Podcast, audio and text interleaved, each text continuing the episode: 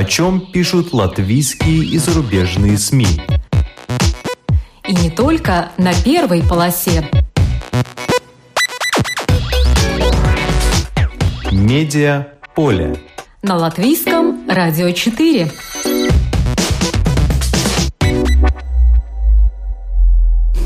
Здравствуйте, вас приветствует Марина Ковалева. В эфире программа «Медиа поле». Мы свидетели глобальных перемен. На саммите в Германии обсудили, как получить энергию, безопасную и недорогую, при помощи революционных методов. Дрон с латвийским софтом нашел американский истребитель в Гренландии. Оборот латвийской компании, производителя этого софта, подскочил чуть ли не в 10 раз. Успешный латышский предприниматель Александр кардинально изменил свою жизнь. Он не только принял православие, но и стал афонским монахом. Это те публикации, которые мы обсудим сегодня.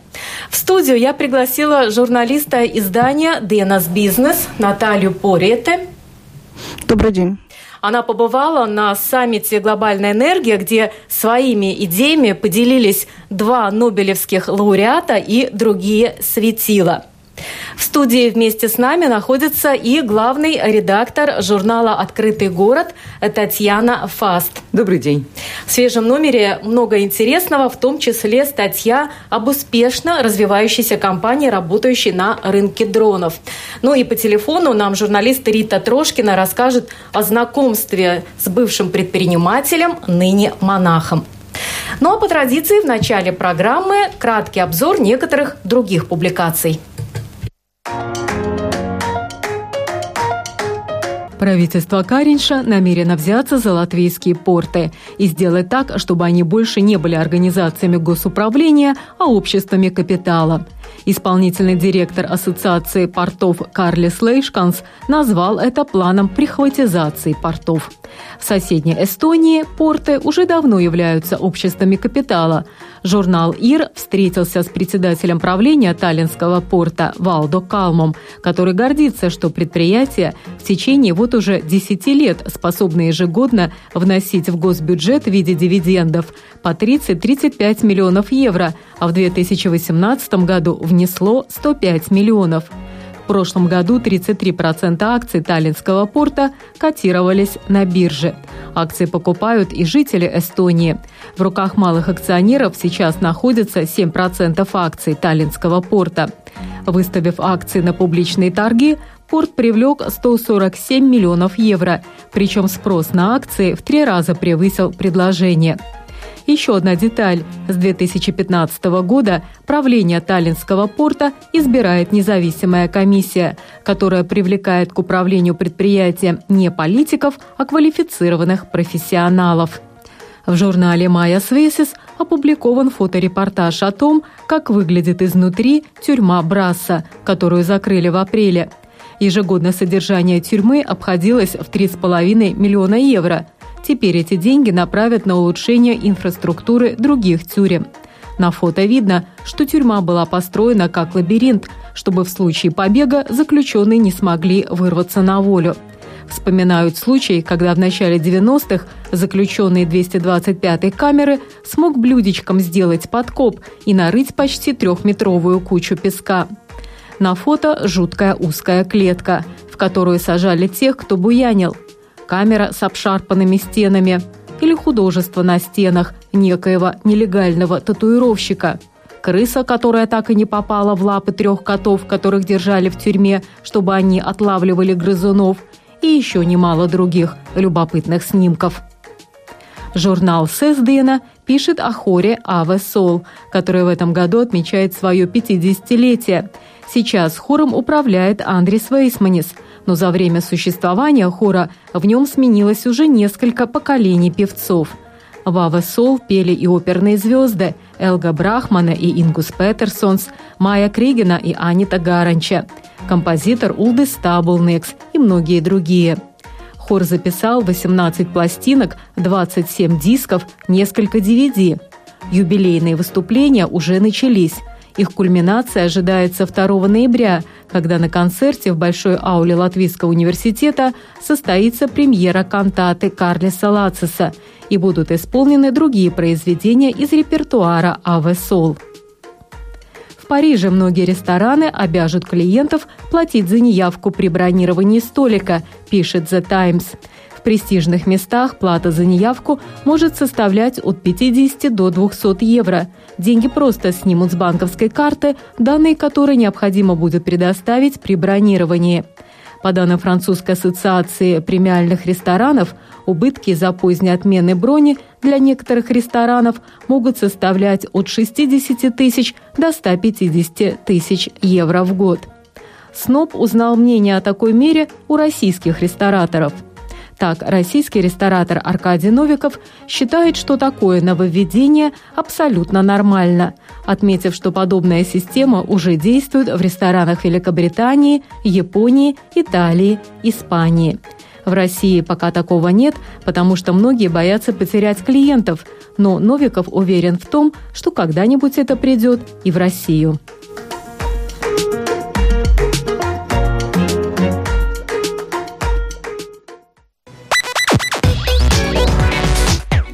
Медиа поле. На латвийском радио 4. Мы с вами свидетели больших технологических перемен.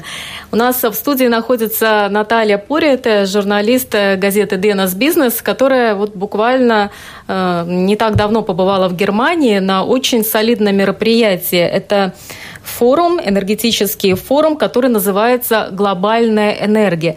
Вот, Наталья, главные проблемы, которые обсудили на этом форуме с участием, между прочим, двух нобелевских лауреатов.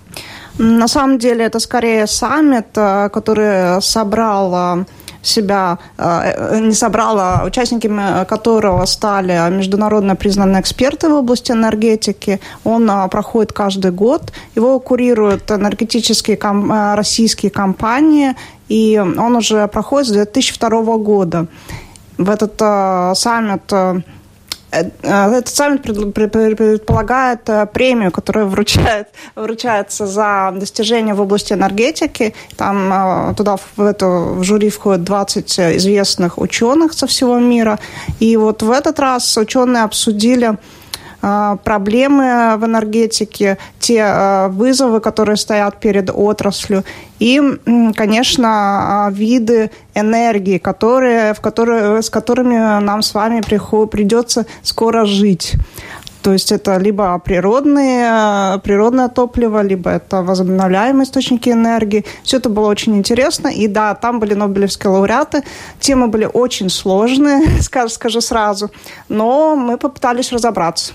Да, сейчас в последнее время в Латвии, во всяком случае, больше говорят о том, что необходимо развивать возобновляемые источники энергии.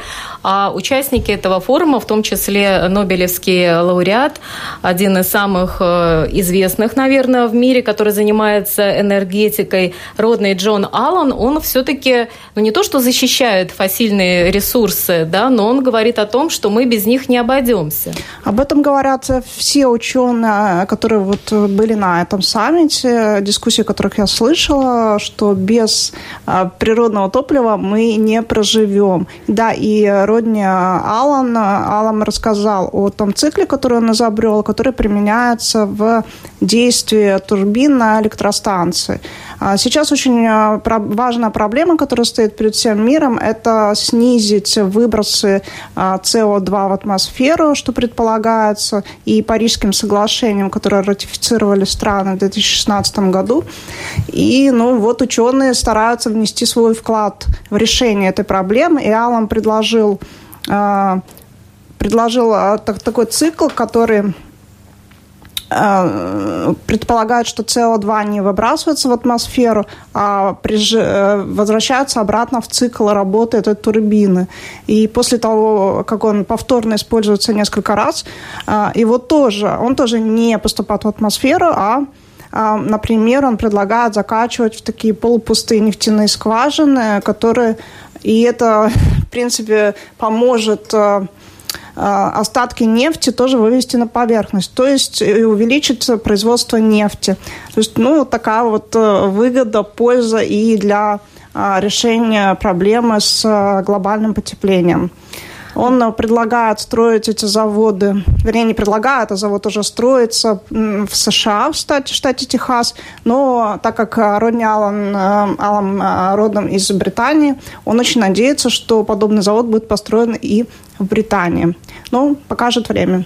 Да, покажет время, потому что я вот прочитала, что чтобы построить одну такую Э, электростанцию вот такого как бы замкнутого цикла, чтобы да. СО2 не выбрасывался, в принципе, нужно 140 э, миллионов э, долларов. Я не знаю, для кого-то это, наверное, большие деньги. В общем-то, звучит, что это все-таки не сотни, это всего 140 миллионов. Вот что говорили по поводу дороговизны этого процесса? Насчет именно инвестиций в э, постройку электростанции ничего не говорилось, потому что деньги уже есть, электростанция строится, и там все в порядке. Говорили больше о другом, о том, что а, все эти инновации требуют инвестиций дополнительных, инвестиций очень больших.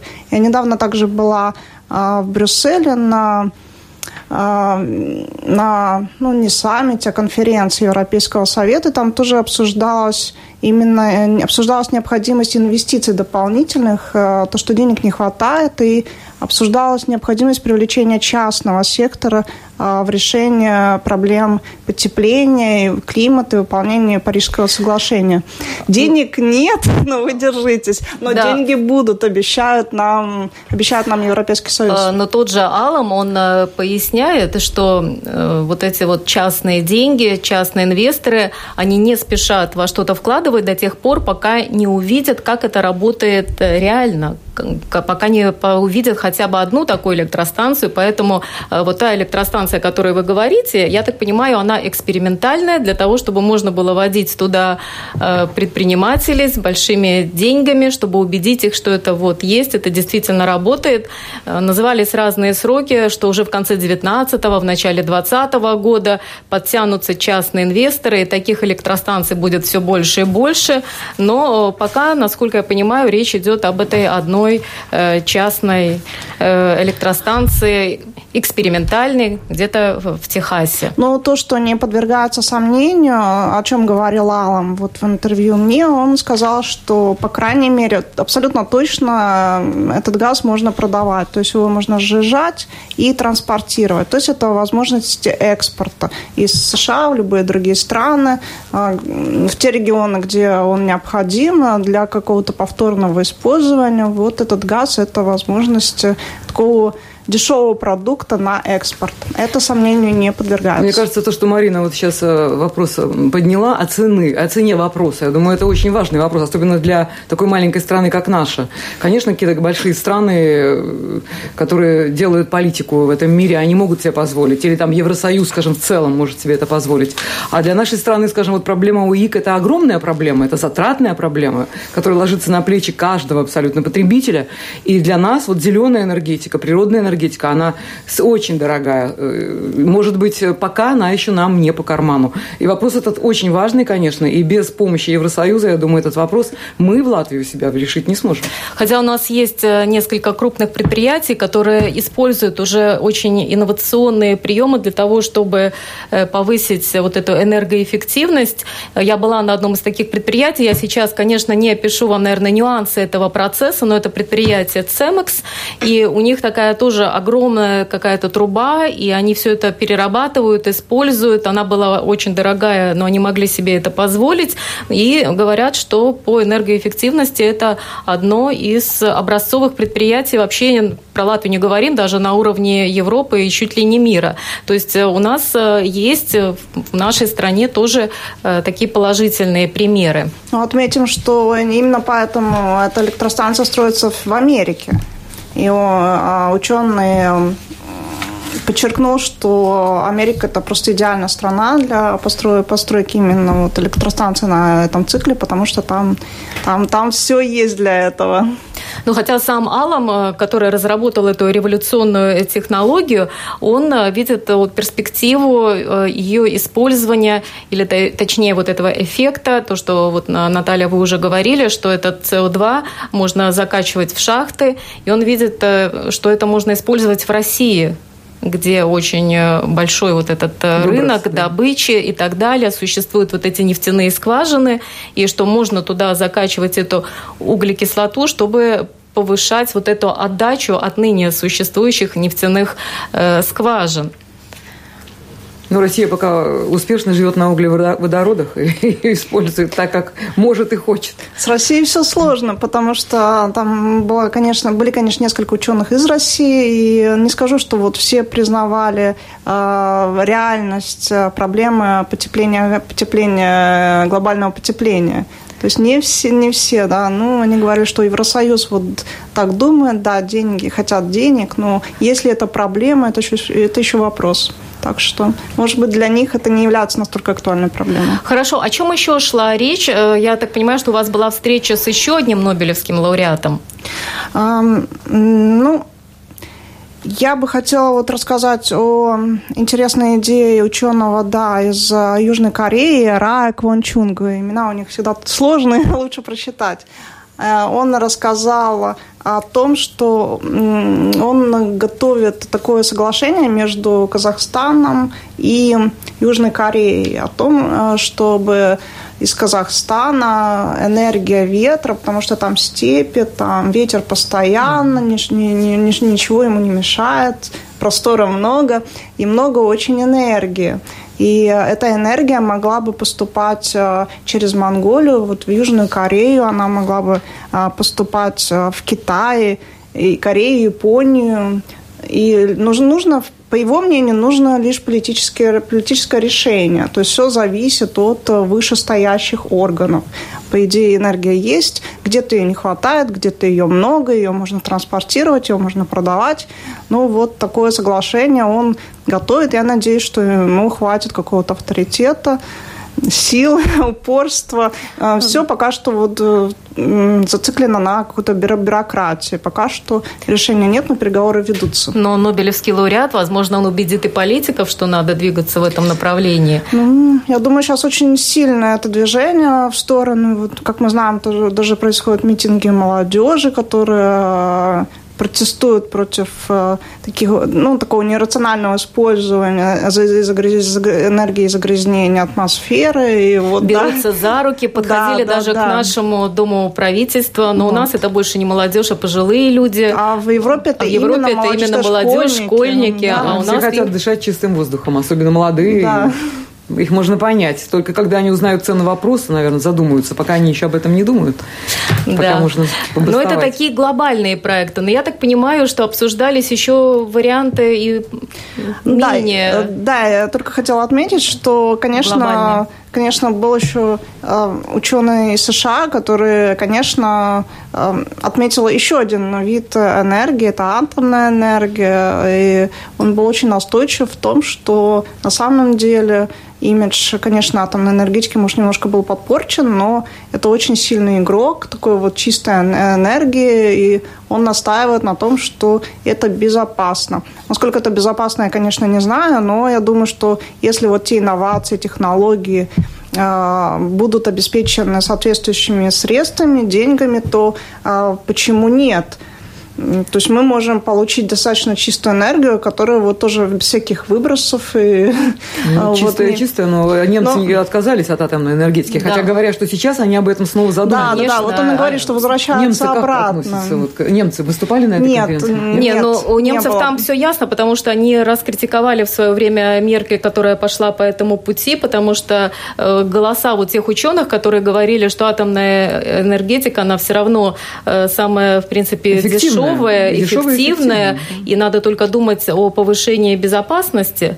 Вот. И мощностей промышленности просто не хватало того, что могли бы дать э, другие источники энергии. Да, вся он... Германия, если вы заметили, вся Германия в солнечных батареях. Да? Там ну, он утверждает, что ну, вот как ни крути, но возобновляемые источники энергии ну, нам не хватит. То есть солнце ну, понятно, и ветра нам этого не хватает, недостаточно, да. мы с этим не выживем. Поэтому Хотя у нас это тоже должно другое. войти в моду, я думаю, солнечные батареи. При а это очень, солнце, очень да? резкий рост вот, э, производства именно этой энергии по всему миру, и поэтому вот все выступают именно за увеличение. Но он растет, но он не покрывает все, весь, все, ну, все, все нужды. Да. да, вот а, то, о чем Наташа нам рассказала, можно прочитать в публикации на латышском языке DNS Business. Она называлась «Политическas gribas un investīciju gaidas», то есть в ожидании политической воли и инвестиций. Но сегодня перевод этой статьи появился на портале rusdb.lv, редактором который, которого я являюсь. Да, и плюс, я так понимаю, что будет еще целый ряд публикаций, в частности...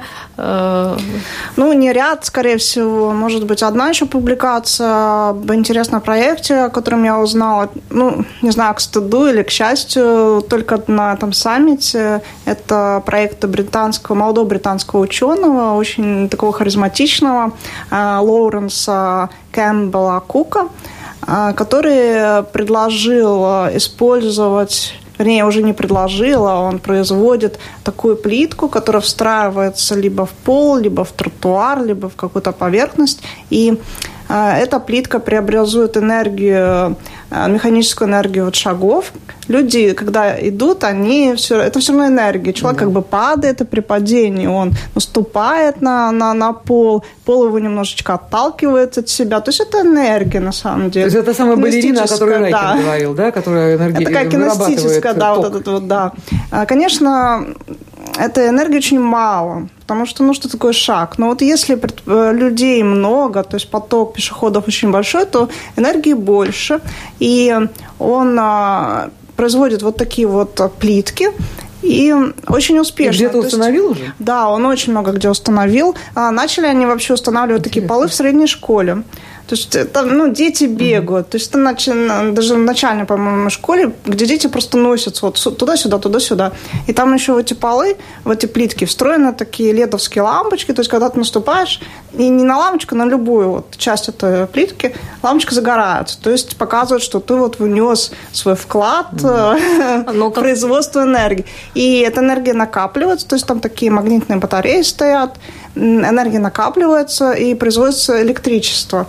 И, например, может осветить ну, коридор, не знаю, там. Но это надо панно. на танцполы, в ночные клубы, например, и это будет такая уже подсветка вот, сразу. Уже пошли бизнес-проекты. Э, можно будет вот часть уже, энергии, он... которая затрачивает диджей на проигрывание да, пластинок, да, сразу уже. Светится. Или можно в торговые центры, например. В торговом центре это был первый коммерческий проект, насколько вот я поняла. Это был первый коммерческий проект, где он установил в торговом центре в Лондоне так, такие полы, да, и вот они накапливали за день эту энергию, и потом вот освещали себе там какие-то помещения. Потом а, в аэропорту Хитро установлено такие плитки. А на станции метро в Лондоне там вообще, ну, вот все вместе там около миллиона человек. Ну, представляете, да, сколько да, конечно, можно накопить. Лондона, да. А как их опознать? Вот, например, кто полетит сейчас куда-нибудь в аэропорту, понять, что это именно та плитка, на которую надо наступить? Ну, насколько я видела, саму плитку вживую не видела, но она такой своеобразной формы, из таких треугольничков, и там такая вот такая ледовская лампочка. То есть они не выглядят как обычные плитки, они другие, они мягкие.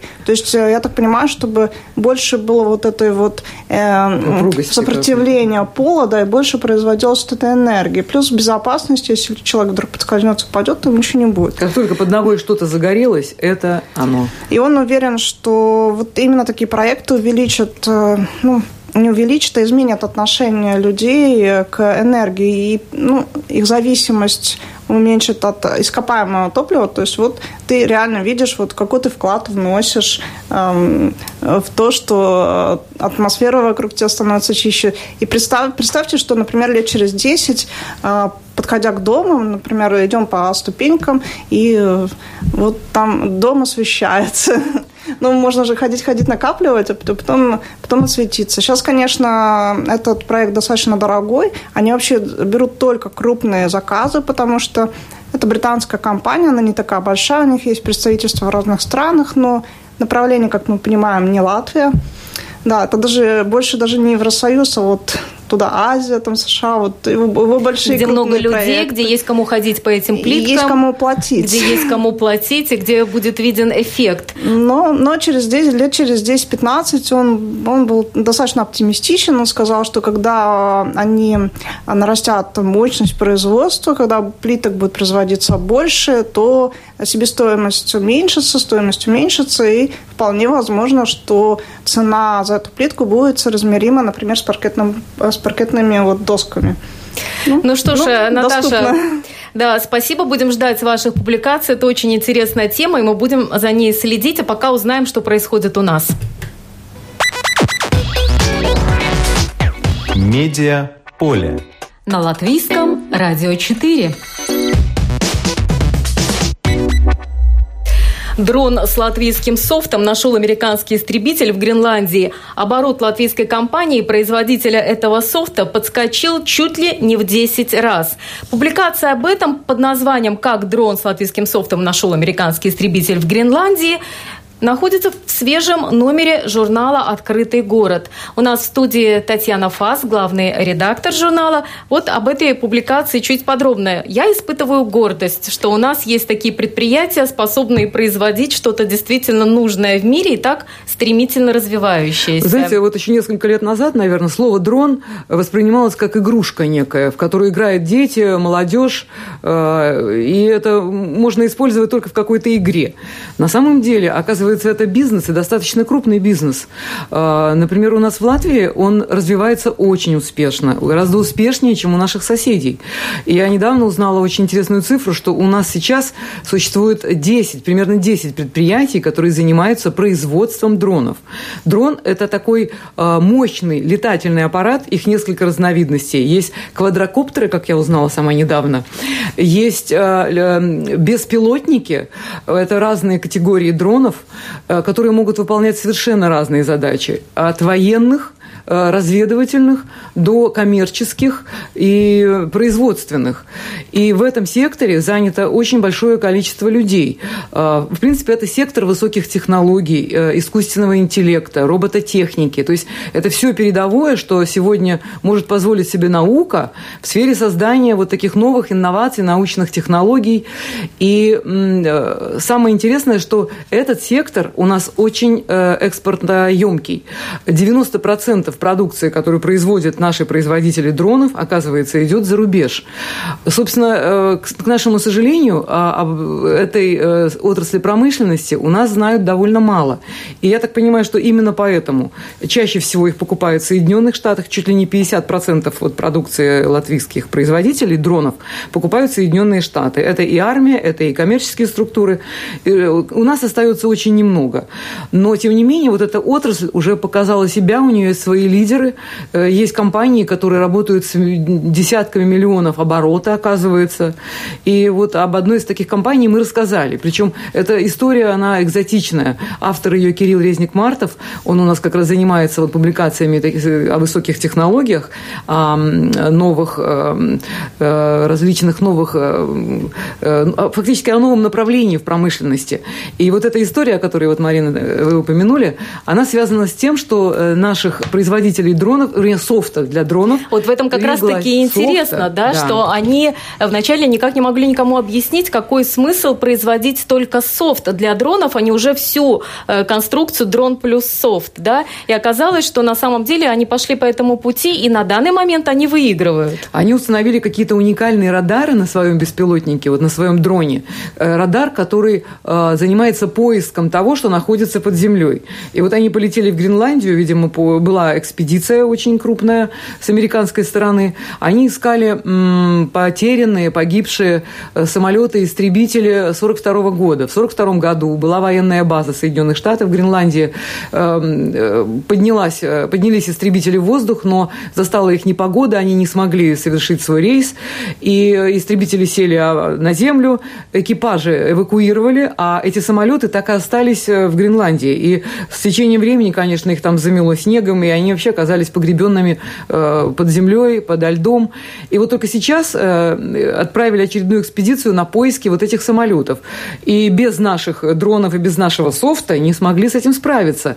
Не, особенно человеческих ресурсов не хватало. А вот как раз то, что сделали наши ребята, они смогли обнаружить под льдом, под большими, так сказать, пластами льда, смогли обнаружить вот эти американские истребители. Да. Это было, конечно, их таким вкладом в, этот, в эту поисковую операцию. Да, я даже думаю, что можно назвать эту компанию, это SPH Engineering, и один из руководителей этой компании, Алексей Добровольский, в этой статье очень доходчиво описано, э, чем дрон э, превосходит э, человека вот во время таких экспедиций. Позвольте, я зачитаю, что доказали во время этой экспедиции, что дрон для поисков объектов под землей может быть намного эффективнее бредущего с аппаратурой человека, в отличие от которого он может передвигаться со стабильной скоростью, двигаться по прямой там, где пришлось бы обходить препятствия, да и вообще квадрокоптер не провалится под лед и не сорвется с откоса. Конечно, это то, что летает, да, и может летать при любой погоде, при любых условиях, преодолевая там и горы, и пустыни, и все что угодно, где человеку,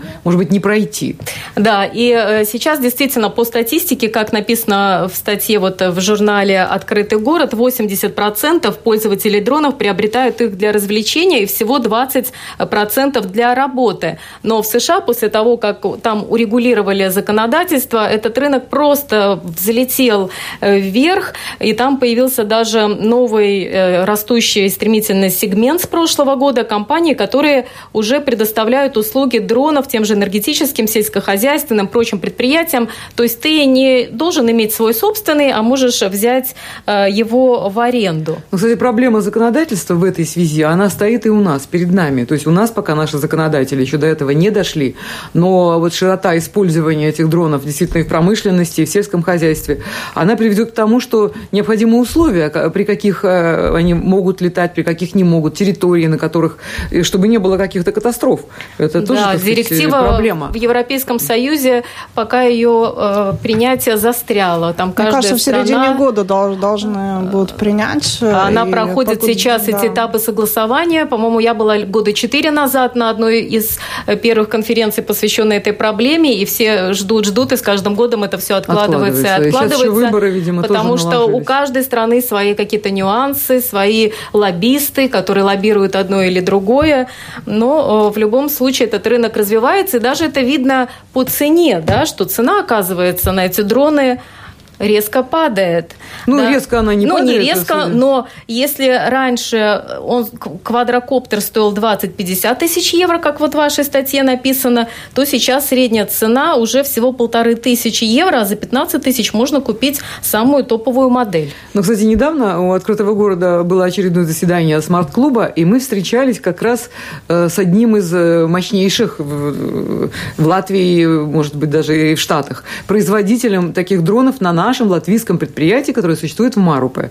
Приезжал э, владелец, владелец одного из предприятий, и он рассказывал о том, что вот их дроны, их беспилотники, э, они стоят до 300 тысяч долларов. То есть цены совершенно разные, в зависимости, видимо, от наполнения, от э, технических там возможностей этих дронов. Но это уже уникальные дроны, которые используются в военной промышленности. Военные, да, да, это с очень дорогостоящей оптикой. Вот. А пока такие попроще можно использовать, например, для обследования э, линии электропередачи, солнечных панелей. Там даже в этой статье идет речь о том, что могут полицейские использовать, если Конечно, для поиска нашли. чего-то, да, безусловно, вот. для какой-то разведки, для борьбы с контрабандистами в том числе. Я как раз была на одной, на одной дискуссии по поводу дронов э, в январе. А, вот, э, и там были больше, там говорили больше о проблемах с этим связанных, а, как раз о том, что многие покупают дроны, но где можно летать, э, очень сложно найти. То есть принципе, а, есть карты, но подобраться сложно. И вот э, еще в январе обещали вроде как разработать такую общую карту, где вот просто в Гугле. Ну, жизнь вот диктует для, для э, карт, необходимость Потому что карты, да, там есть здания, которым ближе, чем на 500 метров нельзя подлетать. То есть вот где находятся эти здания, каким нельзя подлетать, каким можно. А, например, над, я знаю, что над, дрон весом до 250 граммов может летать над головой человека. Но тяжелее он не может летать над головой человека. Что тогда делать? А, сбивать вот его, не сбивать? Те дроны, про которые я говорю, дорогостоящие, они до 15 килограммов, вот. еще плюс они могут 10 килограммов нести на себе. Представьте, такая корова, извините, вот летит над твоей головой. случится, и он падает тебе на голову. Потом по весу тоже очень... Кстати, по поводу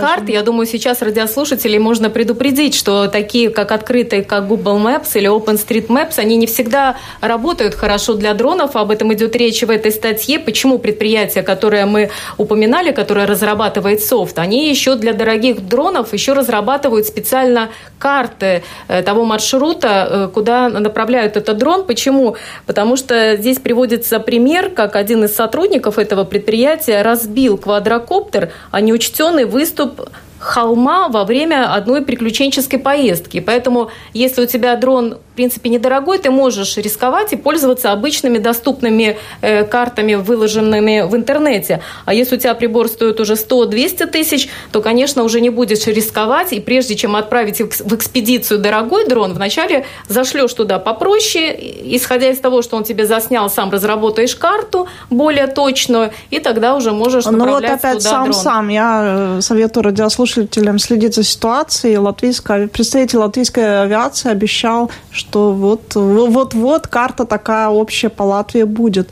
И он напомянул о проблемах э, дронов, э, не, не проблемах дронов, а о проблеме, которая создает дроны в пространстве для самолетов, когда они реально могут создать Конечно, очень были, опасную ситуацию. Безусловно. Да, были, были, были такие ситуации. Но я спросила, а что тогда делают? Но он сказал, что диспетчеры э, уводят самолеты от, от этого дрона. Если птицы представляют опасность, да, да, ну, то, да, то есть дрон уводит, а вот, например, я читала тоже, а, у нас же на тоже на портале публикацию, что дроны используют даже для передачи в тюрьму э, заключенным. Это и охранники, и охранники ничего не сделать с дронами не могут, потому что это частная собственность, и сбивать дроны они тоже не могут. А что они там передают заключенным? Средства для побега, либо деньги, либо наркотики, тут уже очень сложно отследить. Мне вообще кажется очень важным, что такие публикации появляются в наших журналах, потому что пока, по данным за 2015 год, экспорт э, хай-тековской латвийской продукции пока не такой большой, всего 10% от общего, то есть есть к чему стремиться, но хорошо, что у нас есть предприятия, которые успешно работают в этой области, и дай бог им хорошо всем э, трудиться, развиваться и показывать выдающиеся результаты и на мировом уровне. Но в свежем номере номере журнала «Открытый город» очень много интересного и про проблему наличных, безналичных денег, и про военные заказы, про военную промышленность здесь, в Латвии. Но есть еще одна очень интересная история, которую мне хочется сегодня тоже упомянуть в нашем разговоре. Медиа поле. На латвийском радио 4. Ну, я думаю, что многие люди еще находятся в таком предпасхальном или уже постпасхальном настроении. И вот эта публикация в журнале об успешном латышском предпринимателе Александре, который кардинально изменил свою жизнь, может оказаться очень любопытной, потому что этот человек не только принял православие, но и стал афонским монахом. Вот, Татьяна, когда вы решились опубликовать эту историю, вот чем она вас поразила? Ну, это, конечно, уникальный случай, когда человек, в принципе, в успешном бизнесе, себя реализовавший, попробовавший себя и в продаже недвижимости, и в туристической сфере, э, все достаточно успешно у него развивалось, и вдруг он так резко поменял свою жизнь. Ну, знаете, в публикации, наверное, не всегда, так сказать, раскроешь все тайны, которые у человека были в жизни. Я подозреваю, что, наверное, какой-то личный, может быть, перелом был в судьбе этого человека, или какая-то драма случилась. То есть обычно к Богу просто так не приходят. Если если в таком взрослом уже состоянии, да, люди, э, прошедшие большой путь в бизнесе, видимо, что-то было, какой-то был, наверное, толчок. Но, тем не менее, то, что этот человек действительно пришел в Афон и пришел из Латвии, и он его поразил, и он нашел там своего духовника, и он его просто услышал его голос, и когда увидел, он понял, что это тот самый отец Филимон, которого он где-то как-то там то ли по телевизору, то ли где-то э, слышал. То есть он, вот он понял, что он пришел к себе, к себе домой. И э, вот эта история, она, конечно, поразительна, потому что таких историй просто э, по пальцам можно пересчитать. И дай бог этому человеку удачи. И что интересно, он же мирской монах, да, он стал мирским монахом в Афоне. Э, то есть он, получается, и вот свой опыт в бизнес-среде, он принес его с собой и сейчас занимается э, устройством паломников, бизнес, их тури, туризмом паломников, паломников. Да, и он не только, конечно, э, работает с туристами, но и выполняет грязную работу, и моет туалеты. Ну, и... если он монах, понятно, да, там приходится и делать все. Меня как раз-таки поразило в этой статье, что мужчина что... и моет посуду, и И пол, он это хочет делать, потому что если раньше он смотрел на это свысока, то сейчас он как раз-таки хочет заниматься этой черной грязной работой. В его жизни, кстати, было несколько чудес, и к религии он обратился э, впервые, по-моему, еще в юношеском возрасте, и первое чудо было, что когда у него были достаточно средние результаты, он занимался легкой атлетикой, после того, как он стал читать Библию, ходить в церковный кружок, у него эти результаты пошли вверх, вверх, вверх, и он даже стал чемпионом Латвии, о чем мечтал, и потом собирал вокруг себя людей, и так потихоньку как-то это рядом с ним все шло. Ну вот давайте послушаем Риту Трошкину, автора этой статьи, которая лично встретилась с этим человеком, которого наверняка многие в Латвии помнят, потому что он и в туризме работал, он и в модельном агентстве Натали работал. Я думаю, что человек э, известный, но фамилию называть мы не будем, мы ее не знаем, мы не скажем. А вот что она рассказала Рита Трошкина. Мы познакомились, э, я бы сказала, случайно, но герой вот статьи Александр, он не считает, что это была случайность. Сейчас расскажу почему. Где-то в феврале мне позвонили друзья вечером и сказали, у нас вот в гостях очень интересный человек, приезжаем, хотим тебя познакомить. Я, конечно, мне не хотелось ехать никуда, но не знаю даже почему, собралась и поехала. И вот там был Александр, и мы познакомились и долго говорили. И это было так интересно. Я попросила его об интервью про фон надо сказать сразу, да, что это человек, который долгое время жил в Риге, родился и вырос, и работал, и был бизнесменом, очень известным даже. Потом он уехал в Грецию, и вот э, очень интересные пути привели его на Афон, где он два года назад принял постриг и стал монахом-послушником в Ильинском скиту. Вот он об этом обо всем рассказал, потом он попросил благословения позвонив к себе в СКИТ, и благословение получил. И вот таким образом появился, появилась эта статья. И это настолько необычный путь, э, показывает то, что нас ведут иногда самыми невероятными путями. Вот если говорить еще об Александре, то значит, он, он латыш, во-первых, да, и рос обычным мальчиком. Просто обычным мальчиком учился, мечтал в детстве стать спортсменом, мечтал о победе, там какие-то награды, медали получить. И, в принципе, у него, э, ему это удалось. Но где-то уже в юности, в ранней, он пришел к вере. Он стал, как он рассказывал, он стал верить, он потихонечку ездил сам в церковь, слушал какие-то проповеди, был на службах, и сначала он был лютеранином, а позже, потом, переехав в Грецию, он перекрещен был в православную веру. Лет 20 назад он уехал в Грецию, и там остался, потому что эта страна его притягивала. А до этого он был и, и бизнесменом в туризме в Латвии, и ездил по различным выставкам, и занимался в индустрии моды, в индустрии развлечений, и, в общем-то, жизнь очень так бурная довольно-таки у него была. Ну, вот при личной встрече, что в нем уже э, выдает монаха? Ну, он, как сказать, глаза в первую очередь. Там он очень-очень спокойно говорит, у него очень мягкий голос, у него такая вот какая-то внутренняя сила чувствуется. Ну и видно, что человек много переживший в этой жизни. И когда он начал рассказывать какие-то вещи, происходившие с ним, я просто не могла удержаться от э, слов, что это какое-то чудо, это чудо.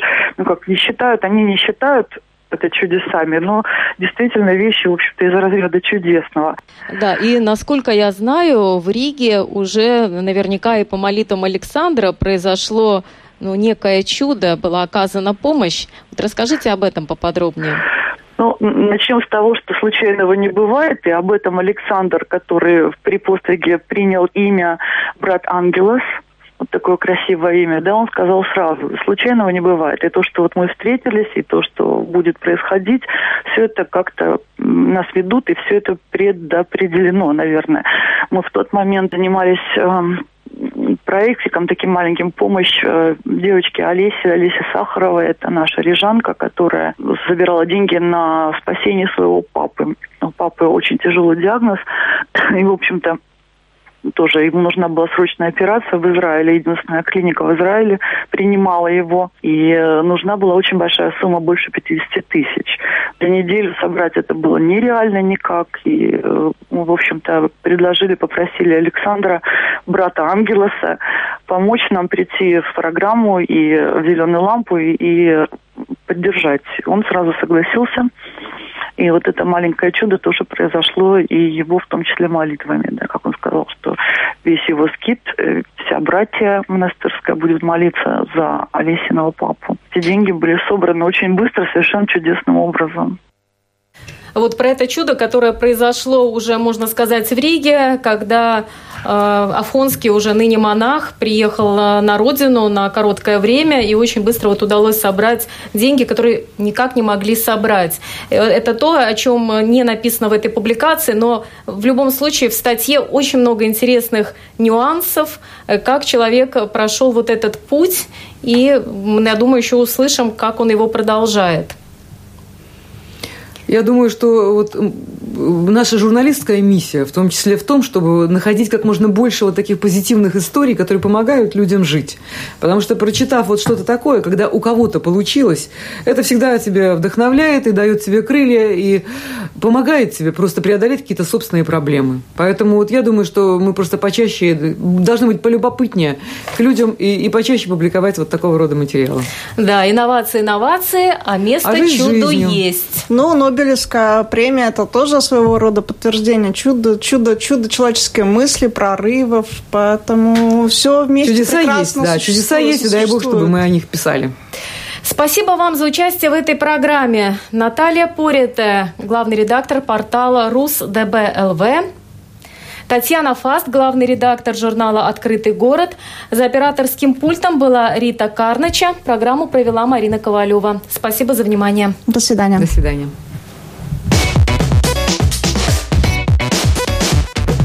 О чем пишут латвийские и зарубежные СМИ. И не только на первой полосе. Медиа поле. На латвийском радио 4.